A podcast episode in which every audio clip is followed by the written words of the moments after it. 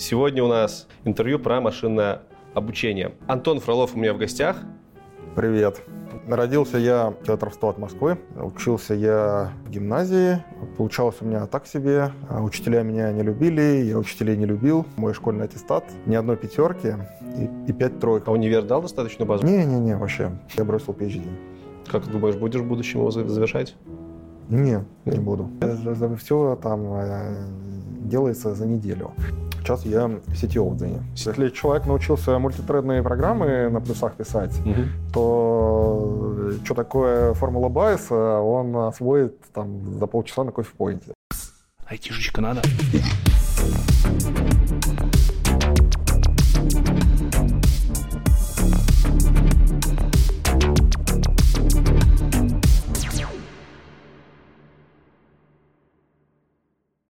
Всем привет, меня зовут Лекс, и вы на канале IT Борода.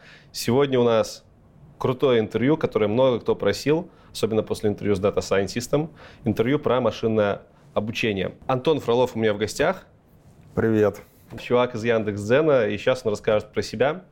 Так, ну, родился я в городе Обнинск. Это, если кто не знает, километров 100 от Москвы, первый наукоград России. Там, же... Там еще первую в мире атомную электростанцию. А, у нас наши физики туда постоянно ездят на обучение. Вот.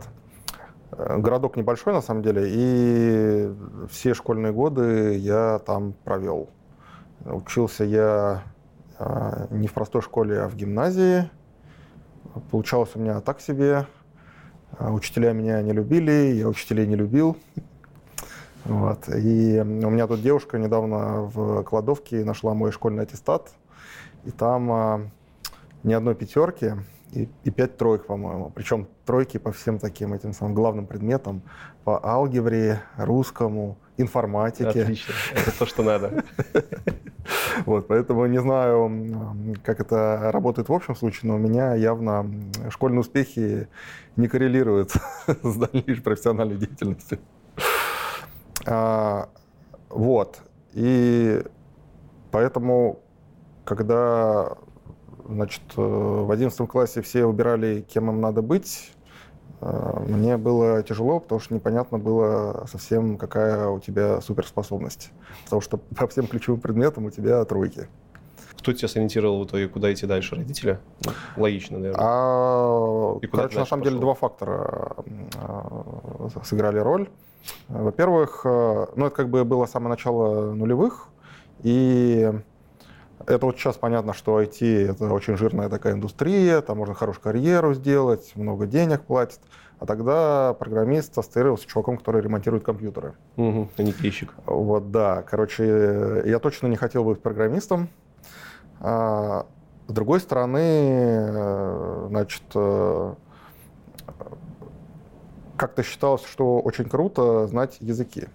И в то время языки открывали многие двери.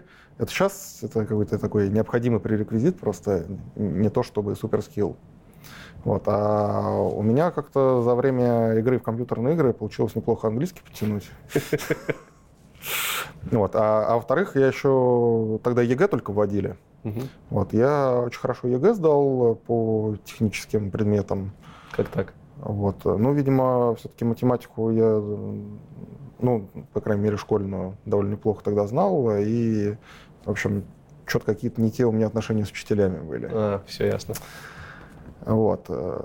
Ну, и решил я, значит, выбрать какой-нибудь вуз, где что-нибудь с языками было связано. Ну, и раз уж математику я вроде знаю, какую-нибудь техническую специальность. И, значит, на семейном совете мы выбрали РУДН, это что за оно? Э, Российский университет дружбы народов. Okay. Вот там как раз много про языки. У меня, кстати, и в школе два языка было, помимо английского, французский еще учил. Неплохо. Вот. А техническую специальность методом рандома выбрали. Там она называлась э, автоматические системы управления. Э, не то чтобы мне хотелось там какими-то системами управления заниматься, так, полурандомно. Ну, что-то связанное с программированием, да? А, да, на самом деле это довольно прикольная штука. Это про то, как разрабатывать микроконтроллеры для управления разными системами. А системы могут быть разные. От э, космической инженерии, там, типа двигатели у самолета двигать, до бытовой техники, типа кондиционеров. Вот. Ну, и что-то я учился, учился, учился. И ну, к концу бакалавриата задумался, что же я дальше буду делать. И так как-то получилось, что все мое окружение, все мои друзья, они стали программистами. Угу. Вот. Э, вот сейчас программирование это довольно прикольная такая область. Куда не пойдешь, там довольно интересные задачи. Типа ты фронтендер, очень классные сингл-пейшапы можно делать, красивые плавные интерфейсы. Бэкендер, куча прикольных вещей, там от high-frequency трейдинга заканчивать тем, чем Яндекс занимается. Вот, а тогда программирование типично заключалось в том, что э, ты, значит, э, на Delphi автоматизировал какую-нибудь унылую бухгалтерию в какой-нибудь мудной конторе. Это еще в лучшем случае. Еще, значит, э, были десктопные приложения на C++ с MFC. Это вообще мрак какой-то. Но уже было понятно, что, значит, там какие-то деньги неплохие платят, уже ты, типа, не умрешь от голода. Я решил, раз все мои друзья программисты, я тоже буду программистом, но хочу заниматься тогда какими-то такими сложными вещами, которыми никто не умеет. А универ дал достаточную базу, чтобы начать? Не-не-не, вообще. Знакомо. Ну, универ много чего другого полезного дал, просто для ремарочки, по крайней мере, мне. Ну, мне он дал какие-то эти самые а, будущие контакты интересные, как-то социализацию некоторую. Но это что касается бакалавриата. Что касается вот дальнейшего, я расскажу. Ну вот, я решил что-то такое сложное, умное делать, что, короче, никто из моих друзей не умеет. Я так поизучал, что в программировании сложное. Обычно это что-то связанное либо с низкоуровневым программированием, близко к железу. Вот, значит, тогда очень круто считалось э, на ассемблере что-то уметь писать. Uh. Вот. Или системным программированием заниматься, в ядре Linux ковыряться. Вот. Э, а вторая сложная область такая, где много алгоритмики, математики. И э, как-то я вот выбирал, выбирал, выбирал и нашел область, которая мне понравилась, потому что там и то, и то совмещается. DSP, Digital Signal Processing. Угу. Вот это делать всякие сигнальные процессоры для обработки изображений, для обработки радиосигналов, звуковых сигналов. И там, значит, сами сигнальные процессоры — это какие-то такие железки, которые программируют обычно, используя ассемблероподобные штуки. И какая-то прикольная математика там есть, всякие свертки, преобразования Фурье. Угу.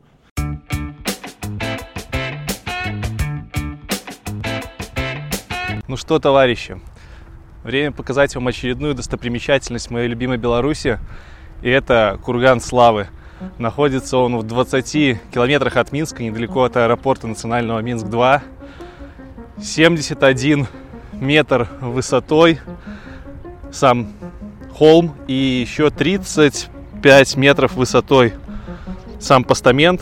Именно на этом месте проводилась операция «Багратион» в 1944 году и большая часть немецких войск попала в окружение, так называемый Минский котел, и после этого сдалась. На самом кургане есть надпись «Армия Советская Армия Освободительница Славы», и я вам сейчас ее покажу. Ну, собственно, давайте поднимемся, подняться туда тоже не такая уж и простая задача.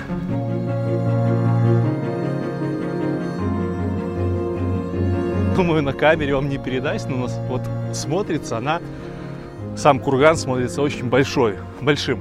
Кстати, если у вас вдруг будет возможность заехать на Курган Славы ночью, то это очень крутая возможность.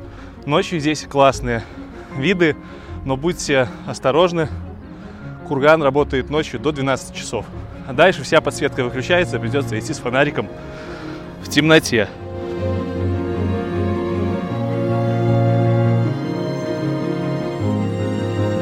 Фух. Вот оно, армия советской армии. Освободительница. Слава.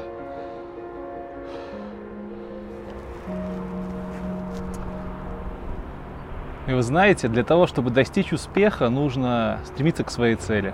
То же самое касается и любой сферы деятельности, в том числе и образования. Для того, чтобы стать успешным разработчиком, нужно вкладывать максимум усилий, максимум времени и топить только вперед. Потому что без усилий невозможно достичь реального результата, и нет волшебной пилюли, которая помогла бы стать вам разработчиком просто на раз. Но есть отличная школа Эльбрус Bootcamp, которую я очень люблю и ценю и уважаю. И именно с Эльбрус Bootcamp вы сможете стать крутыми full-stack разработчиками и научиться за короткий, довольно короткий промежуток времени разрабатывать на JavaScript, полностью выкладываясь на занятиях.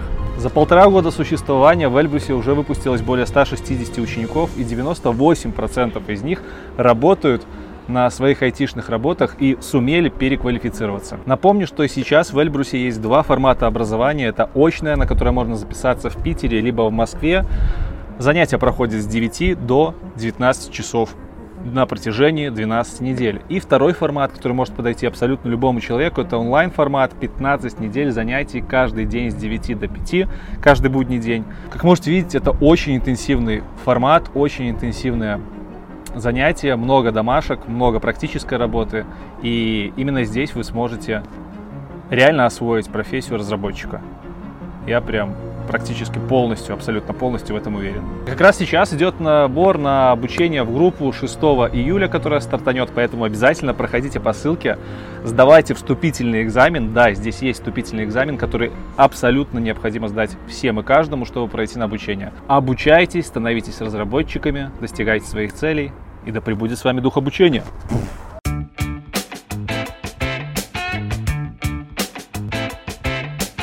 Ты занимался ПОшкой? М? Ты занимался ПОшкой? Ну, программным обеспечением? Или ты тоже собирал там процессоры, участвовал непосредственно? А, вот э, это такая пограничная область, э, потому что сигнальные процессоры, они обычно, ну, по крайней мере, часто делаются на базе FPGA. Field Programmable Gate Array. По-русски они, по-моему, плисы называются. Мгм. Это, короче, такая железка, где ты можешь напрограммировать архитектуру. Можешь прямо взять на уровне логических гейтов собрать там э, регистры какие-нибудь, которые позволяют тебе сильно параллелизовать твою программу. А программа у тебя, она сложная алгоритмически, но это не, не развесистое УП какое-то. Мгм. Вот типа берешь алгоритм, и как-то его прямо на железку можно положить. Ну, понятно, там уже ограничений куча и по памяти, и Да, по да. всему. Вот. И получается такое, э, типа на, на грани софтвера и хардвера. Ты занимался этим, ты, ты ушел работать куда-то, да? Не-не, я... Тебе понравилась просто эта область? Да, э, мне понравилась Мгм. эта область. Э, Я решил как бы ей заниматься. И ну, вот 10 лет назад, по крайней мере, с IT-образованием в Москве было весьма тухло. Сейчас, кстати, гораздо лучше с этим. Во многом благодаря Яндексу в том числе. Это А. конкретно про что ты говоришь? Почему благодаря Яндексу? Лаборатории какие-то при универ- Да, ну вот, например, очень хорошая штука ФКН, вышки, факультет компьютерных наук, который Яндекс во многом спонсирует, и люди из Яндекса там преподают. Это прямо, вот появление вот таких вот кафедр, э, это большой рывок вперед по сравнению. Просто когда я в универе учился, там, э, значит, эти самые бабульки учили на Паскале. Чем бабульки. То есть не даже не дедульки. В то время, когда программистами было много женщин.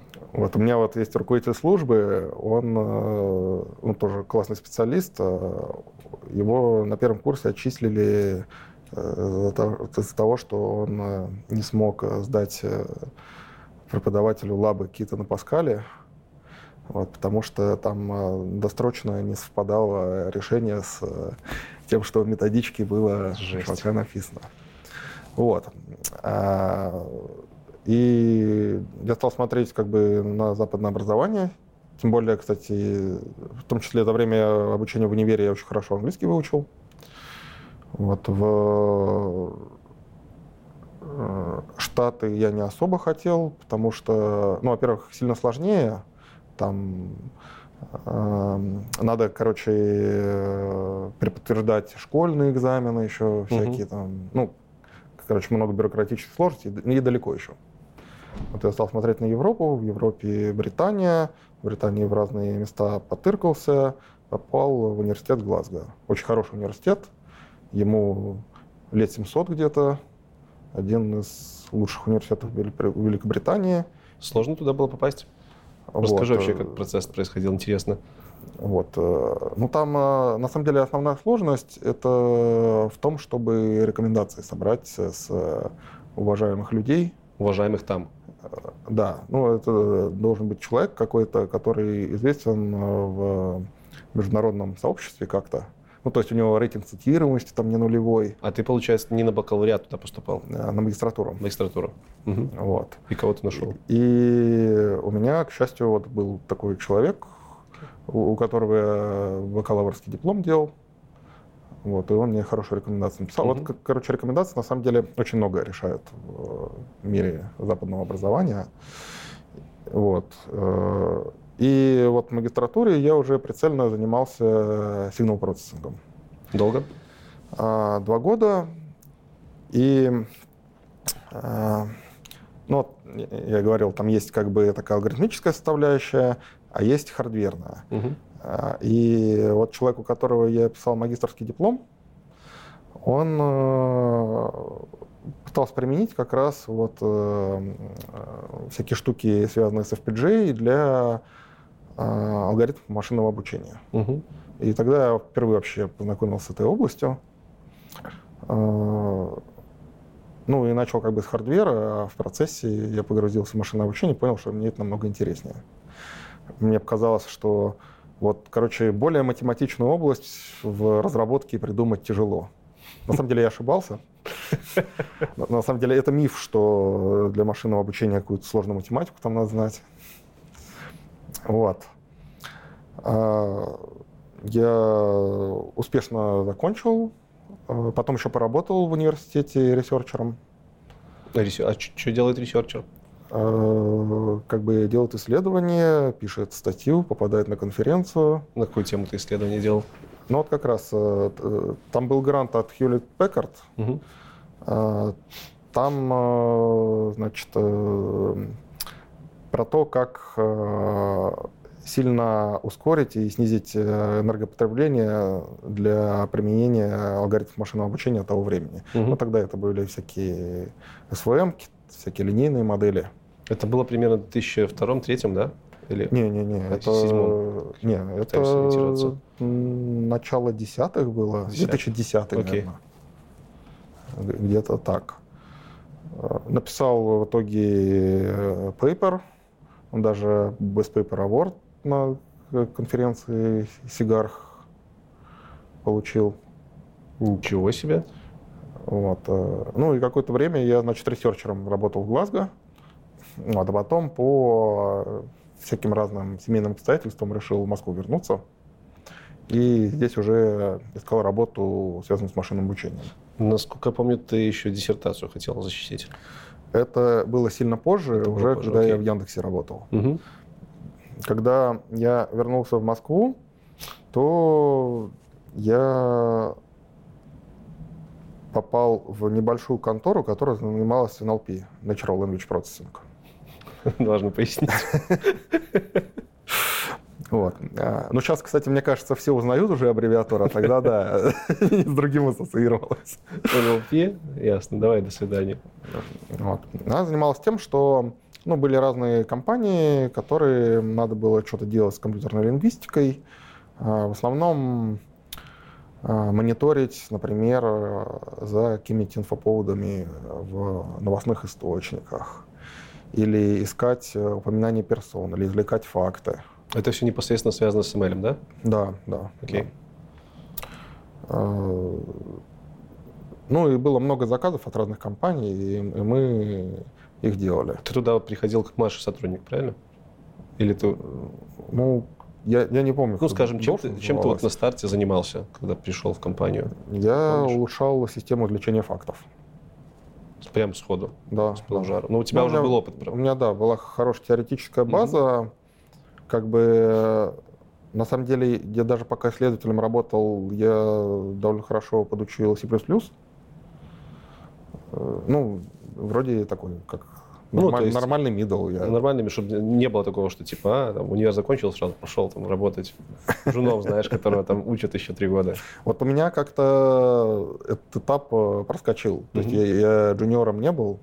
Нет, был на самом деле, когда на втором курсе, первый опыт моей работы Мгм. был, я был э, веб-девелопером в Икее О, в 2007 году, да. долго не задержался. Вот. Ну, там э, сразу это была работа на лето какое-то. Я э, новый сайтик IKEA Kitchen делал. Он еще живой? А не знаю, кстати. Нужно будет чекнуть. Мне кажется, уже за, за сколько там, за, за 13 лет все переверстали 10 раз. Окей. То есть ты устраиваешься на первую работу после того, как побыл researcher ом в Европе, работаешь там с э, Мгм. NLP, Natural Language Processing. Да. Ну, Долго ли ты там пробыл? года полтора, наверное. И потом куда ты ушел и почему? Я проработал года полтора, а потом, э, ну, банально, мне захотелось больше зарабатывать.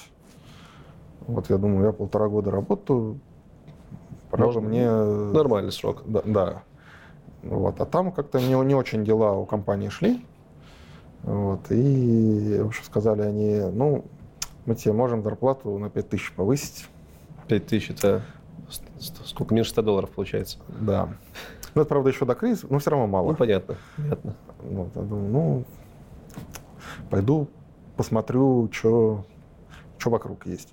Вот вокруг был Mail, Касперский Мгм. и Яндекс.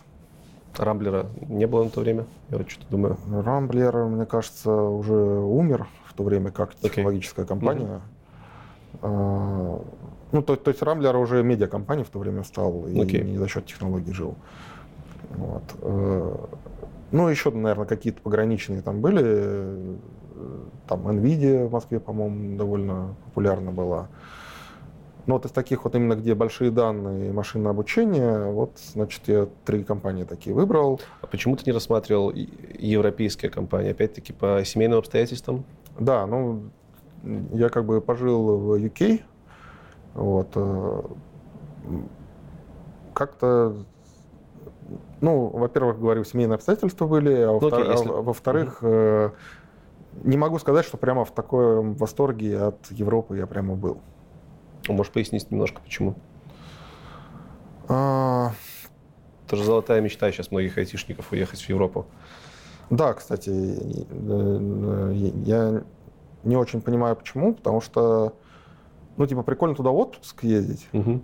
ну, может даже полгода пожить. Но вот прямо на ПМЖ. А, во-первых, все-таки ты всегда ощущаешь себя там человеком второго сорта. Даже так. Это чувствуется вообще везде. Только потому, что ты не Да, да, принадлежишь. потому что ты не, стране. не этот самый, не citizen. Мгм. Вот. И это чувствуется э, абсолютно везде, везде, там от э, кассирши и заканчивая этим самым бордер-офисером на... Ты не думаешь, На- что на это границе. отличительная черта Британии именно? Они всегда были такие обособленные. Мне кажется, это Везде чер- черта примерно любой страны. А, ну, окей. Вот. Логично. Может быть, э, в Америке не так, там все-таки более как бы... Бо- Больше процент, я думаю, людей, которые не являются гражданами. Но в UK вот это вот меня сильно раздражало. Вот, э, А как это проявлялось? Ну, типа, самое банальное, что приходит на ум, там могли над языком как-то посмеиваться, может, какие-то локальные фишечки. Это, это очень тяжело вот прямо так формализовать, но это, Но это очень, очень сильно чувствуется. чувствуется. да. Окей, хорошо. А, И очень плохой сервис в Европе. В смысле? Вот, вот, э, если попробуешь э, решать какие-нибудь дела, связанные с банком в. Европе, просто оплюешься. Вообще никто не чешется. Ничего Про- себе. про- Просто это нево- невозможно. Или с, э, со съемом квартиры, например, тоже всем настолько по барабану на клиента. Вообще, вот это прям инсайт, потому что как раз-таки многие приводят главным фактором, что там социально жить лучше, там все службы работают лучше. это Они же вежливы, более они улыбаются, но дела не делаются. Вот а, банально открыть счет э, в шотландском банке, это у меня квест э, на два месяца. Ну, офигеть. Вот. И это касается всего. э, Магазинов, ресторанов, э, магазинов одежды. Там, не знаю, после пяти ничего не работает. Э, Ну, вот, вот, короче, мне тяжело было. Окей. Возвращаемся в Москву. Твой выбор. Mail.ru, Яндекс, либо Касперский. Да. Ну, я походил по этим компаниям, в итоге оферы собрал со всех трех. Хорош. Я бы, наверное, тогда пошел в Яндекс, но Яндекс что-то долго тупил. И они мне прислали уже, когда я собрался в Касперский идти. Все понятно. В общем, я выбирал между Касперским и Мейлом. Э, Касперский мне показался какой-то более прикольной компанией почему-то. Ну вот с точки зрения больших данных, так обывательски кажется, что откуда там у Касперского настолько большие данные, насколько они есть у поисковиков. Ну вот в Mail э, мне предлагали рекламой заниматься, а в Касперском я ушел э, в антиспам. А, окей. Вот. э, Ну и в Касперском я продолжал заниматься NLP, только уже значит, в области контентной фильтрации. А у Касперского, получается, есть какие-то сторонние продукты, которые позволяют фильтровать спам, или это Да, внутренний там- модуль? На самом деле две такие больш- большие части Касперского есть, ресерчерские именно. А, AMR, Anti-Malware Research, Мгм. вот это антивирус там и прочее, и э, CFR, Content Filtering Research. Это Parental Control, э, антиспам, антифишинг. Э, В общем, короче, э, как бороться со всякой дрянью в интернете. Ну и в Касперском я, наверное, года полтора или два тоже работал. Э, Из-за чего я оттуда решил в итоге уйти, потому что, э, ну, во-первых, продукт, который мы делали, он э, работал на клиенте, Мгм. вот, и из-за того, что ну, это такой типа десктопный продукт, он не мог, понятно, sensitive данные никакие на сервер присылать, типа контент письма, там, вот всякое такое. Вот. А на клиенте особо много не разбежишься. Там какие-нибудь сложные модели особо не поприменяешь. Ну да, да. И это сильно ограничивало вот, вот в плане того, того, чего можно поделать. Вот. А во-вторых, э, э, как-то в Касперском особой инфраструктуры не было для такого ML research хорошего. И когда я в Яндекс после Касперского пришел, это про- просто космос был. Инфраструктуру ты имеешь в виду програ- аппаратное обеспечение, Не, не, данные? а, вот э, софтверную инфраструктуру. Ну, например, э, очень важная штука для работы с данными это MapReduce. Мгм. Вот э, в Касперском ничего подобного не было. Важно иметь простой доступ к большим вычислительным ресурсам. Ну, условно, как, короче, какие-то облачные вычисления делать не, не у себя на ноутбуке. Ну, понятно. Вот, э, в Касперском там вот этого всего не было. Сейчас, может, и появилось. Ну, у них и необходимости, наверное, особо это не было, потому что все на клиенте работало. Мгм. Понятно. Два года в Касперском, дальше ты целенаправленно уходишь в Яндекс, потом... Да, я целенаправленно пошел в Яндекс, потому что Яндекс на то время имел репутацию как э, значит, такого ML-центра прямо всея Руси. Э, Мне кажется, ну, во-первых, мне кажется, это правда было. Ну, самый большой поисковик СНГшный, как бы, по- по-любому. А во-вторых, еще сильно помогало то, что Яндекс шат открыл и Кого-кого? шат, школа анализа А, шат, данных. все, понял. Вот это э, считалось э, единственным адекватным местом, где можно научиться ML и анализу данных. Мгм. Вот. Когда я пришел э, в Яндекс, э, значит, э, мне предложили работать в отделе машинного перевода. Это был 2014, наверное, год. И вот сейчас машинный перевод — это комодити такое. Все привыкли, что он неплохо работает довольно. Ну, не знаю, на YouTube автоперевод субтитров есть. Да. Его даже читать можно. Значит, э, Подожди, ты сейчас говоришь об автопереводе на другие языки или... Да, да. да. Прикольно. Э, В Фейсбуке посты можно переводить Да. по кнопке, и тоже нормально. А в 2014 году а, машинный перевод, вот знаешь, как сейчас беспилотники, Ага.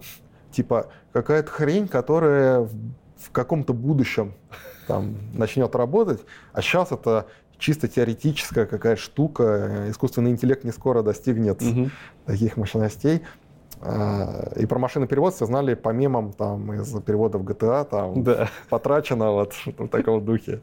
И когда мне предложили там работать, я думал, блин, ну какая-то хрень же. Мутная тема. Да. Буду что-то в стол делать там. Никто никогда этим пользоваться не будет.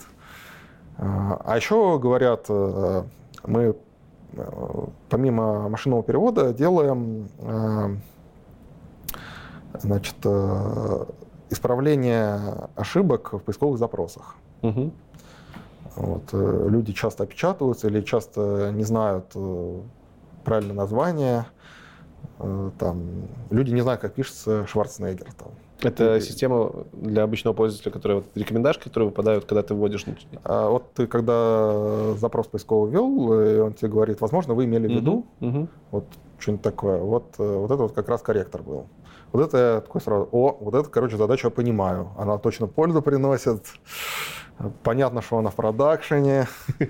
Вот. э, Хочу этим заниматься. Вот что интересно, остальные мои коллеги, вот потом в, в отделе машинного перевода, они говорили, вот когда нам про опечатки рассказали, это какая-то унылая хрень. А вот машинный перевод, Ну, Это каждый было- свое ищет. Значит, дико интересно, космос какой-то. А, и я начал заниматься вот, коррекцией запросов. Тогда это была очень важная задача, потому что Яндекс умудрялся сливать Гуглу в исправлении русскоязычных запросов. Большой гэп прямо в качестве был. То, то- то- то есть Google закупал Яндекс, а вот якобы вот это вот. Не-не-не, в смысле, Google лучше исправлял русскоязычные запросы, А. чем Яндекс. Вот это fail. Ну да. А, И в Яндекс тогда новый CTO пришел. Можно было парсить просто гугловскую выдачу. Он сказал, это позор, так Ну не да. должно быть. И мы с коллегой э, э, сделали машинное обучение в корректоре запросов. А до этого его там не А было. до этого там довольно простой статистический метод был. Мгм. Э, Модель Noisy Channel. Вот, может кто-нибудь потом посмотреть. Довольно простая, но эффективная. Мгм. А Мы прям полноценное машинное обучение там развели. Значит, сократили этот гэп, побили Google потом. А потом э, я начал уже машинным переводом заниматься. И Где машинный перевод в Яндексе используется? вот сервис машинного перевода Translate Яндекс.ру, Мгм. App, а, ну и э, в некоторых разных местах, э, связанных с подготовкой данных. Понятно. То есть внутренние какие-то штуки Да. в том числе. Но мне очень повезло, что я машинным переводом занялся, потому что долгое время, вот когда начал рулить в мире Deep Learning, машинный перевод был прямо bleeding edge. А, В смысле, вот типа самый крутой Deep Learning, он в машинном переводе. Мгм. А, пользовался. ну, ну, ты же буквально там за несколько, я так понимаю, лет до этого на машинный перевод привался. Да, ну, То есть ты- потом я начал над ним работать, понял, что это интересная задача довольно. Окей. Э, Ну и пока я работал, и в том числе благодаря моим усилиям, он там драматически улучшился. Драматически. Да. Вот. Ну и э, чисто технологически это очень интересная задача была. Вот, э, а, в промежутке между 2014 и 2017 вот, э, было две супер влиятельных работы по нейросетям. Первая была про LSTM, Long Short Term Memory, архитектура сетей, а вторая про attention механизм. Ты имеешь в виду научная публикация? Да, да, которые достаточно сильно изменили значит, э, область диплернинга. И они обе про машинный перевод были. Ага, понятно. То, то есть машинный перевод считался тогда одной из самых сложных задач э, обработки естественного языка, поэтому на нем э, все В пытались... общем, новые эталонная задача для Да. погружения. В какой момент ты перешел в Яндекс.Дзен? И, ну, это было после перевода? Да, да. Почему ты ушел из перевода в Яндекс.Дзен и как это происходило? Ну, у меня как бы это самое... Карьера прогрессировала в Яндексе. Вот, кстати, э, как раз про PhD Мгм. могу рассказать. А, ну, я пришел э, сеньором, по-моему, в Яндекс. Там, значит, э, быстро какие-то улучшения сделал, чего-то добился, стал тем лидом, Мгм. потом руководителем службы. То есть ты уже- все более более большим начальником становился. И пока я был разработчиком, Яндекс вообще довольно сильно заботится о своих сотрудниках, помогает им развиваться. Была у Яндекса программа с университетом Амстердама, которую Яндекс финансирует. Вот. э, Ты можешь делать PhD, параллельно работая в Яндексе. А, И э, ну, на какую-нибудь тему, которая интересна Яндексу. Мгм. Вот. э, Но в моем случае это машинный перевод был. Где-то года полтора, наверное, я этим занимался. Чтобы лучше понимать, а сколько вообще PhD? PhD В среднем занимает э, года обучение? три. Вот. э, Но для того, чтобы эффективно работать, э, тебе постоянно надо ездить в Амстердам. Мгм. Я где-то треть времени проводил там. Ого. Там продолжаю работать. Там же. Да, да, да. Вот. В какой-то момент я стал тем лидом. Как-то стало э, это сложно делать, потому что тяжело управлять людьми, находясь Мгм. где-то. Потом я стал руководителем службы, там у меня человек 30 уже было. И тут я понял, что нет, короче, так дальше невозможно продолжать. Вот надо выбирать либо одно, либо другое, и я бросил PhD. Как думаешь, будешь в будущем его за- завершать? Не, не буду. Это вот это пройденный этап явно. Уже, мне кажется, все полезное PhD, что можно было взять, я взял. Ну, погрузился вот в мир академии, вот этот вот, завел много интересных контактов. Вот, а, ну, как бы э, сама диссертация, сам диплом, он уже ни на что не влияет. в случае. Потом отправил другого своего сотрудника на эту же программу. Туда же, к своему супервайзеру. И как он закончил? Вот. а, Мне кажется, в процессе. Окей. Давно не Ты говоришь, что ты был, начинал сеньором в Яндексе, э, в итоге сейчас ты руководитель уже в Дзене, Сейчас я CTO в Дзене. CTO. CTO, да. То есть главный технический специалист по факту всего Дзена.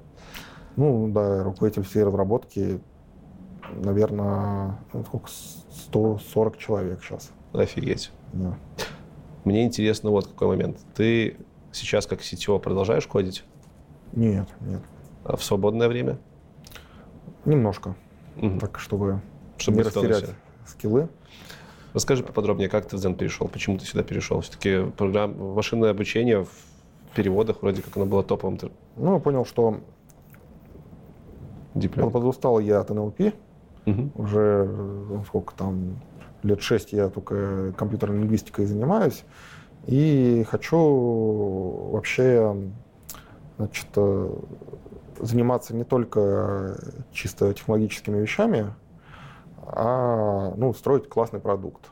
Вот э, в машинном переводе, э, с одной стороны, что прикольно было, с другой стороны, что мне не очень нравилось, это очень сложная техническая задача, и очень маленький продукт из этого можно сделать. Ну, то есть переводчик, грубо говоря, один Ну, визуально да. и где-то внутри что-то и все. И ты, значит, полгода очень сложные вещи делаешь, э, какие-то сложные модели применяешь, и у тебя там метрика качества на полпроцента сдвинулась. Мгм. Вот, и, э, а тебе хочется сильнее как-то импакт наносить. Вот э, поиск в этом плане, например, э, более такая амбициозная задача, потому что э, нет такой задачи машинного обучения, как поиск. Есть огромный продукт поиск, и в нем там десятки, если не сотни Мгм. задач машинного обучения решаются. Начиная вот от э, фактового ответа.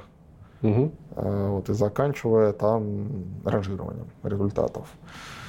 А, Ну, поиск уже большой, как бы Ну, понятно, очень дофига всего там. мачурный такой продукт, а Zen, он такой же по масштабам, как поиск потенциально. А, Вот, как бы алгоритмические фиды сейчас это прямо очень ход топик.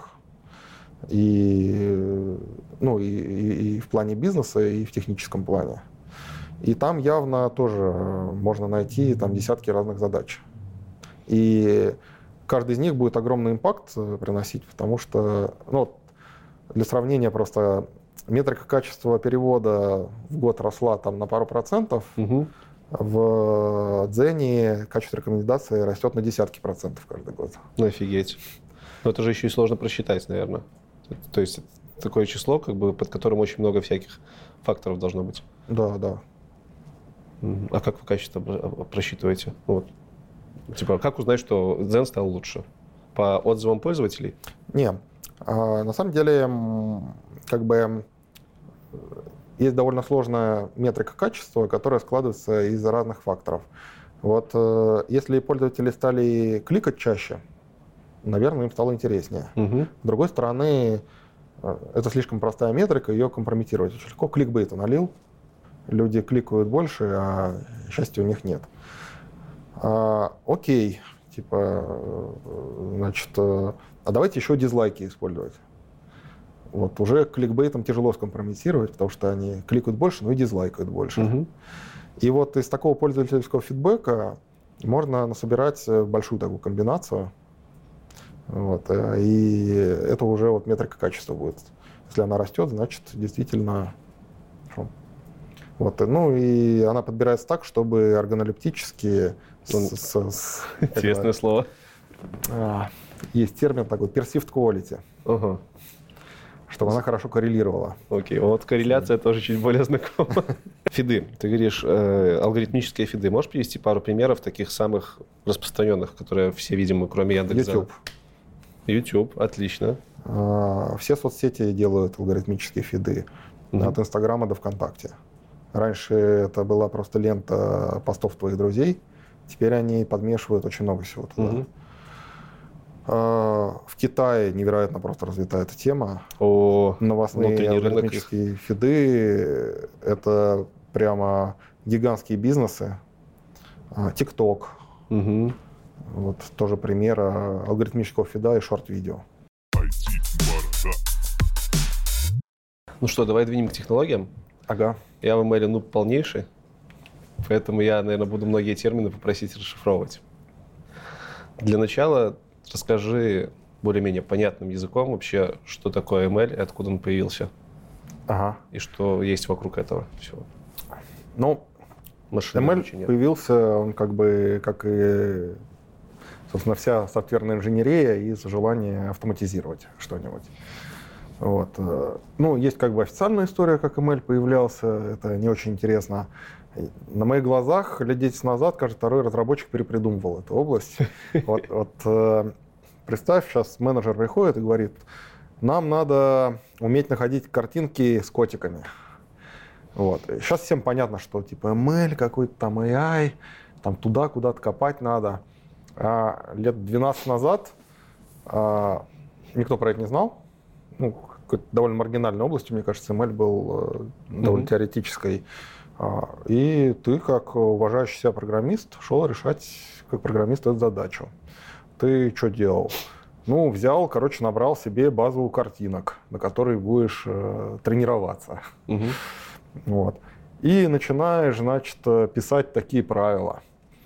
Если на картинке есть область такого-то размера, залитая таким-то цветом, то это похоже на ухо кота, поэтому пусть будет плюс 5 к скорой уверенности. Окей. Вот. э, И ты пишешь, пишешь, пишешь, у тебя уже десятки таких правил. Попутно ты радуешься, что не зря там какие-то алгоритмы учил э, обхода графов и компьютерной графики. А, И в какой-то момент ты понимаешь, что, блин, тяжело новое правило добавить. Какие-то вот эти вот из головы коэффициенты, которые ты придумал, плюс 5 к уверенности за ухо, они, ну, ты новое правило добавляешь, типа старое отваливается там, То есть все такое статическое аморфное, неподвижное в этом плане. Да, при этом ты вроде разумное что-то добавляешь, а, блин, все коэффициенты едут, как-то тяжело уже. Ну, ты такой, я же программист, давай я буду подбирать коэффициенты, напишу другую программу, которая будет подбирать эти коэффициенты на моей базе картинок. Вот. Начинаешь перебирать коэффициенты, и ты понимаешь, что, блин, а перебором всего тяжело вычислительно. Не получается. И ты идешь, там вспоминаешь какие-то методы мат-оптимизации из универа. Такой, блин, ну раз я математику использую, можно назвать, что я не просто программу написал, а искусственный интеллект делаю. А потом к тебе приходит более опытный коллега и говорит, ты что, два месяца делал? Блин, это давно придумали, иди книжку почитай. Вот, вот э, машинное обучение, оно примерно про это. Про то, как э, значит, подбирать коэффициенты какой-то модели э, на базе примеров, вот. Э, ну, это, собственно, называется этапом обучения. Почему вся эта тема начала хайпить, появляться относительно недавно? Почему, скажем, она не могла появиться там в 90-х годах широко или в 2000-х? А... Ну, во-первых, э, недостаточно мощностей было железных. Угу. Вот э, прямо огромный рывок был в диплернинге. Ну, диплернинг — это область машинного обучения которая связана с обучением нейросетей, она во многом произошла благодаря тому, что на э, видеокарточках э, стали считать операции, которые нужны для нейросетей. А видеокарта не быстрее? Да, сильно быстрее. И это смог э, делать настолько мощные нейросети, которые стали уже бить более простые методы. Слушай, за вопрос нубский такой, немножко отвлеченный. Почему видеокарты мощнее, чем ЦПУшки? Это а, сила архитектуры какой-то, или э, сложных задач, которые они решают? Да, как бы видеокарточки просто решают более узкую задачу. Угу. А, ну, типа там надо а, простые операции делать, но с большой, э, с большой степенью параллелизма. Угу. Там обычно обрабатывать какие-нибудь шейдеры, что-нибудь такое для графики компьютерной. Вот, типа у тебя этих шейдеров много, но операция самая простая. И тебе надо параллельно просто делать. И оказывается, что многие примитивы, которые там используются, они и работают хорошо для перемножения матриц, например, угу. которые повсеместно используются в нейросетях. Вот. Ну, в общем, короче, такой рост э, произошел, во-первых, за счет того, что железки стали нормальные. А, ну, и, и это не только видеокарт, кстати, просто у компании много серверов стало. Угу. Так они что-то могут считать. А второе, то, что э, стало в доступе большое количество данных, на которых можно коэффициенты для модели подбирать. Окей. Вот, э, типа, появились поисковики, например, или контекстная реклама, а там э, информация там, от э, сотен миллионов пользователей. Расскажи чуть подробнее, какие основные области, бизнес-области, задача решает машинное обучение в наше время? Э, практически что угодно. Вот э, можно взять практически любую задачу и э, бизнес оптимизировать за счет машинного обучения. Ну, окей, давай возьмем пример. Написать, не знаю, IP, API какой-нибудь для бизнеса. Ну, это вот вообще отстраненная задача. Может ли машинное обучение помочь мне писать мои API, либо формошлепствовать? Ну, формошлепствовать, наверное, нет все-таки. Все-таки в, интерфейсах машинное обучение пока не очень применяется. Угу. Но можно, не знаю, какую-нибудь область взять э, такую. Вот, э, типа у тебя есть э, HR, которым присылают резюме. Угу. Вот. Все кандидаты в разных форматах. Кто-то в Word, кто-то в PDF, кто-то там черт ногу сломит. Вот. Ну, вот можно взять э, модельку обучить, которая парсит из разных форматов, недетерминированных. То есть получается... В... И вот ты, короче, взял, сэкономил кучу человеческих ресурсов на перебивание. А какие вообще должны быть входные параметры вот, для того, чтобы понять, что здесь можно машинное обучение применить? Что должно быть для... Какие звоночки? То есть наличие каких-то разных источников информации, ни одного, ни, ни даже не источников. Ну, обычно это должна быть достаточно узкая задача какая-нибудь. Угу. Ну, например, э, выделять объекты на картинке. Или, э, значит, понимать, на какой секунде видео мы про email говорим. Угу. Вот. Или переводить предложение с одного языка на другой. Или, ну, Вот такие, которые не требуют полноценного интеллекта. Но, окей, если бы у нас в мире была всего одна картинка, Мэли бы там не получилось. Абстрактная ситуация, там картинка — это единственная в мире сущность. То есть нужно что-то еще для обучения, Да, правильно? да, да. Обучение моделей. да. Модели — это что-то математическое, прес- представленное в программном В целом, да. коде. Вот хочется чуть более подробно.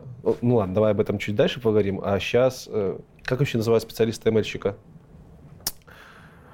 Вот нету тут, э, как это, единообразия мнений. А, Ну, самый популярный, наверное, Data Scientist говорят, но мне не очень нравится это название, потому что под Data Science обычно а, имеет в виду человека, который вот только сидит и модели учит. Мне нравится ML-инженер. Мгм. Это человек, э, который э, ну, решает продуктовую задачу, в которой требуется применение ML. Потому что обучение модели это на самом деле э, очень маленький процент э, времени от э, достижения продуктовой цели. Вот. Если брать э, типичную ситуацию, куда время и ресурсы уходят, вот, наверное, процентов 20 времени а, ты занимаешься тем, что собираешь данные а, и проверяешь просто какую-нибудь гипотезу. Вот. Чтобы собрать данные, не надо никакого машинного обучения знать. То есть Это- просто там можно вручную там картинок, текстов набрать. Пишешь map запросы, Окей. что-то выгружаешь из баз данных, что-то там фильтруешь, очищаешь там. А, Это довольно трудоемкий обычный процесс, потому что вот тебе надо, э, не знаю, рекомендации в Дзене сделать. А тебе надо для этого информацию из э, десятков источников, раскиданных по всему Яндекс, там в разных форматах, в разных базах, в разных хранилищах. Вот. э, Везде данные несовершенные, они шумные, где-то что-то залогировать надо, соответственно, надо Допилить еще. да, да, да. А, процентов 5 времени ты учишь модельку какую-то, тюнишь э, параметры. А модельку ты откуда берешь? Ты ее не сам делаешь? Это уже готовые модели? Про модель лучше думать даже не как не про а, математическую конструкцию какую-то, а Мгм. как про мини-программу. Окей. Вот, э, э, вот как я приводил пример с выделением картинок с котами, Мгм. А, ну, ты взял там ивчиков каких-то написал, вот, и коэффициенты какие-то расставил. Но в целом это какая-то программа. Все, что в ней осталось зап- заполнить, это только вот веса вот эти вот. А, ну, а почему, ты, поч- почему ты сразу перескочил на обучение модели? М? То есть почему ты сразу перескочил с 20% э, поиска на 5% обучения модели? А Где я, сама я- модель? Я просто хочу подчеркнуть, что А, вы- выбор правильной модели и ее обучение занимает процентов 5 времени. Все, понятно. А все остальное время, оно э, тратится на то, чтобы дотащить это до продакшена. И там очень много разных сложностей. Начиная от того, что это должно быстро работать, вот, и заканчивая тем, что э, это должно быть удобно поддерживать. Ну, какие основные проблемы тут возникают? Ну, быстро работать, окей, о- разные устройства могут быть, разных мощностей. Вот. А, Поддерживать, э, например, почему тяжело. Вот, э, ну, опять же, в качестве примера можно Дзен взять. Э, Там есть рекомендательная система.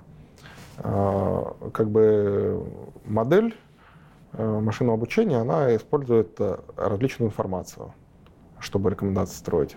Ну, например, э, информация о том, куда ходит пользователь вне Дзена Мгм. какие сайты в интернете читает. И это, ну, вот, как бы в мире машинного обучения такая информация называется фича, Фи- фактор, не знаю, Мгм. по-русски называют еще. А, И таких факторов э, модели используют там сотни. Типа возраст пользователя тоже фактор. Вот. э, И какой-нибудь фактор может сломаться. Ну, просто, например, э, э, схему в базе данных поменяли, Мгм. и запрос э, Всё, не, понятно. не работает. Понятно. Вот. И ты про это ну, никак не узнаешь. Вот если в обычной серверной программе что-то сломалось, Ну, у, тебя, у 500 тебя 500, да, да, и, и ты сразу видишь, Да. сломалось, идешь чинить. А тут у тебя один фактор из 200 сломался, у тебя немножко деградировало качество рекомендаций. Причем ты даже на глаз не можешь сказать, ну, Из-за поломки или из-за того, что там данные какие-то да, стали поступать? Да. да. Вот. э, И тебе надо, значит, все делать так, чтобы э, там все было обложено мониторингами, чтобы все было обложено стат-тестами. Вот э, там, например, Стат-тест это что-то со статистикой связано, да? да. Э, Ну, например, в качестве фактора ты используешь э, возраст пользователя. Вот. И ты строишь э, такой мониторинг, где э, ты наблюдаешь за средним э, значением этого фактора в целом по системе. Мгм. Вот. Типа в среднем значение этого фактора там типа 25 лет, например. А потом появляется кто-нибудь 200 лет, и ты понимаешь, что... Вот. А потом, э, например, как бы э, возраст аудитории меняется, э, он типа начинает сдвигаться в какую-то другую сторону. А, То есть ты, ты- ты- не можешь э, захардкодить правило такое, if там, значит, э, возраст отклонился на 5 лет, значит, э, сломалось. Ну, ты можешь захардкодить if возраст больше 200, значит, это херня. Сто процентов. Можешь. А, Вот, э, вот эта вот задача называется э, нахождение разладок во временных рядах. И там э, статистические методы всякие используются. Понятно. Чтобы не вот жестко захардкодить порожек, а что ты увидел, что у тебя внезапно временной ряд совсем по-другому стал вести. Вот где математика тоже нужна. Да, да, кстати, вот э, Статистическая. э, метрики и наблюдение за всякими статистиками как раз э, ML-специалист. Вот это же не один человек всем этим занимается. То есть вот я ML-специалист, и я такой full stack, который могу и данные собрать, и модель построить, и обучить ее, и потом еще поддерживать. это самый полезный человек. Вот как Это раз есть такие реально. Как раз такие люди больше всего индустрии нужны. Почему тогда существуют вот бизнес-аналитики, почему существуют дата-сайентисты, почему существуют инженеры, которые, которые не имеют там общения с самой моделью? Э, Ну, бизнес-аналитики это все-таки специфическая задача. Как бы, ну, ты буквально аналитикой занимаешься, Мгм. все-таки не э, созданием каких-то продуктовых фичей. Не, ну я сейчас не говорю про аналитиков, которые там борды ведут или э, заказчиком общаются. Аналитики, скорее, которые модели математические как-то просчитывают. Это же тоже аналитик по факту. Но это все равно довольно... Бизнес-специфично. Да, да, да. Мгм. Бизнес-специфическая штука.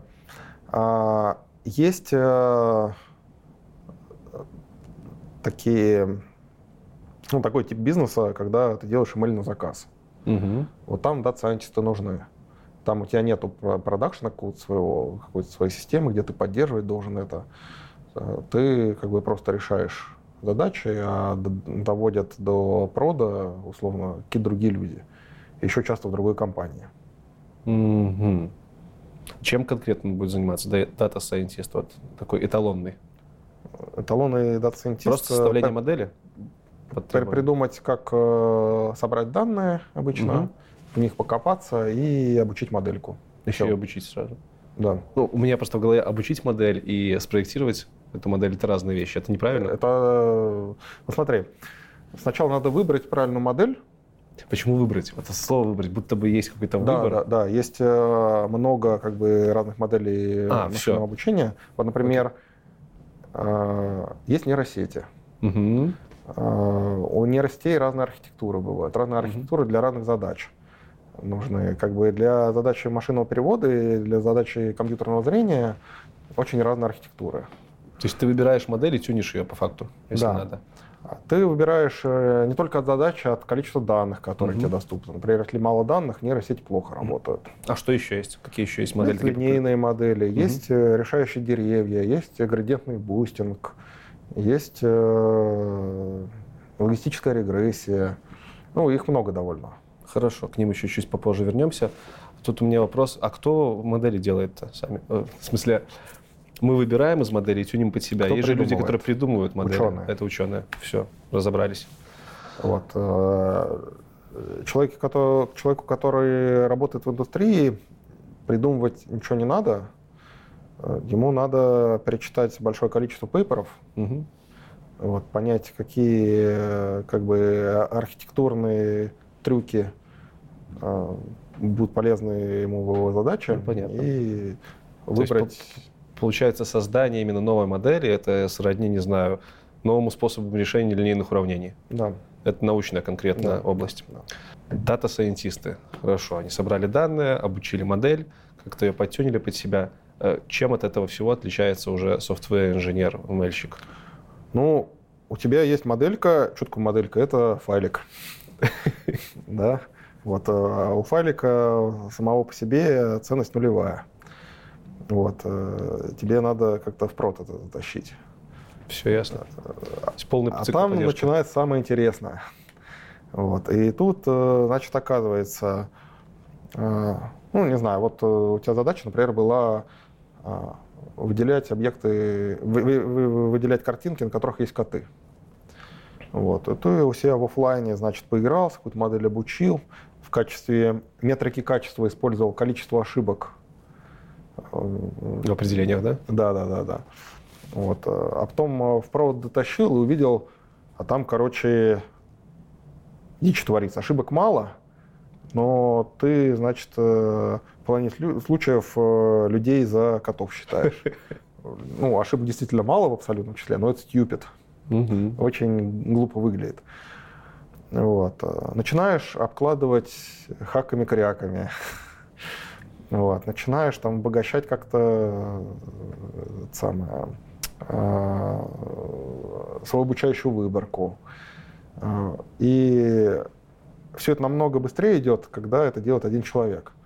Представь, ты обучил модельку, передал софтвер-инженеру, он в прод дотащил, продукт сказал, какая-то хрень получается, программист отдал дата-сайентисту обратно, тот что-то опять. Ну, на всех этих стыках простое происходит. Или вот с перформансом тоже очень хорошая, понятная проблема. Э, Ну, ты что-то обучил, а оно работает 3 секунды на запрос. Вот, а тебе надо э, 50 миллисекунд. Мгм. Вот. э, Ну, что программист делает? Ну, он может что-то поускорять там, не знаю, на интринсиках что-нибудь написать. Э, Ну, какие-то такие оптимизации чисто программные.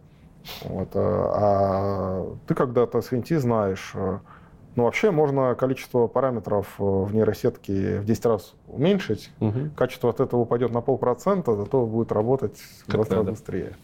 И, тоже как бы это важная твоя задача. Часто бывает, что дата-сайентисты приходят из эм, естественно-научных сфер.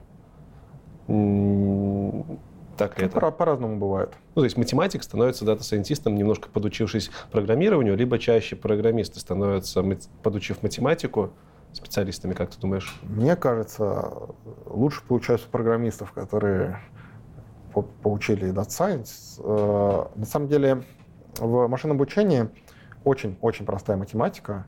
Я не знаю, зачем такой сам ореол мистики навели вокруг этой области.